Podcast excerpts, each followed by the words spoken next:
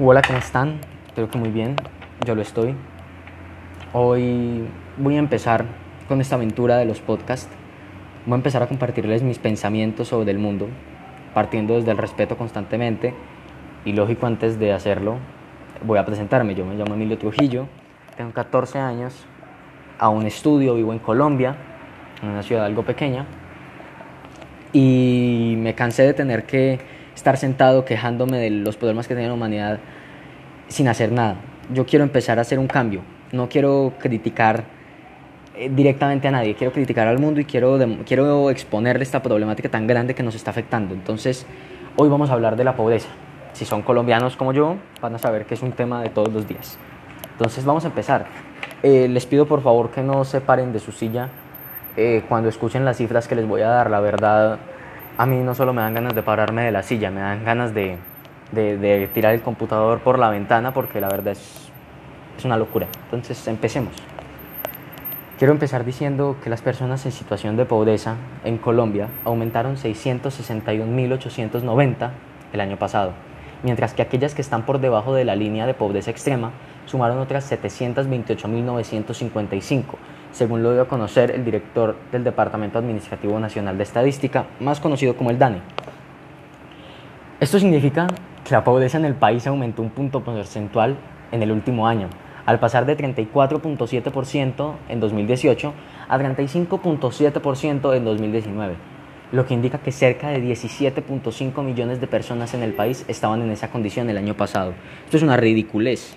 O sea, en un país de casi 50 millones de habitantes que 17.5 sean pobres. Y es que no son 17.5, son muchas más. Ya les voy a explicar por qué. Porque como les parece que el DANE reveló, además, que una persona que está por encima de la línea de pobreza monetaria extrema es aquella cuyos ingresos suman 137.350 pesos al mes y que para el caso de un hogar conformado por cuatro individuos, que es el promedio aquí, esos recursos están en 549.400 pesos mensuales. O sea, ellos me quieren decir a mí que una persona, una sola, con 137.350 pesos puede vivir. Em, a ver, yo quiero hacerles una reflexión.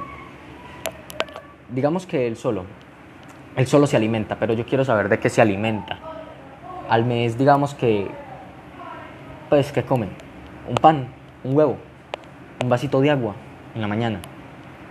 En la tarde, ¿qué puede comer una persona así? O sea, es que esto es ridículo y, y, es muy fuerte. Es muy fuerte oír que el DANE diga esta atrocidad. ¿Cómo, ¿Cómo nos quieren decir? ¿Cómo nos quieren decir a la cara que con 137.350 pesos una persona deja de vivir en pobreza extrema? Para mí, una persona con menos de 500 mil pesos ya está en pobreza extrema. Es que con 500 eh, mil pesos no vive casi nadie en este país. No vive nadie en este país. Es una ridiculez. Y ojo, que de igual forma se considera que no son pobres aquellas personas cuyos ingresos alcanzan cada mes los 327 mil 674 pesos. O sea, yo ya no soy pobre si me gano 330 mil pesos aproximadamente yo ya dejo de ser pobre, o sea, yo ya soy clase media. A ver, aquí el alquiler en una casa no es eso. Y si encuentras un cuarto, una, una pieza, una, una, parte estudio, por ese precio, ¿con qué vas a comer? Ojo, ¿y dónde queda la, la, la diversión? Porque claro, eso pasa a un segundo plano, pero digamos que tú entonces solo te encargas de vivir y comer que es lo más importante, pero también te tienes que vestir, Dios mío, tienes que vestirte.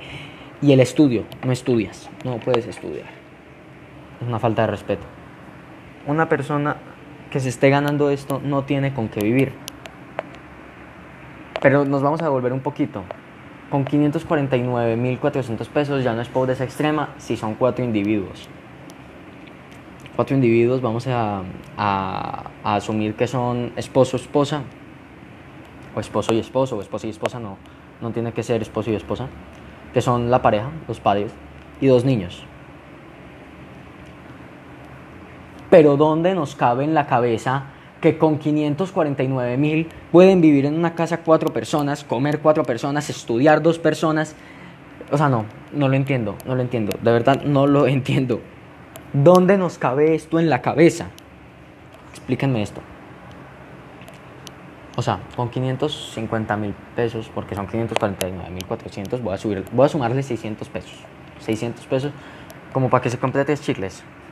Espérense, no podían comprar ni un chicle porque irían supremamente justos, pero no solo justos, irían negativo.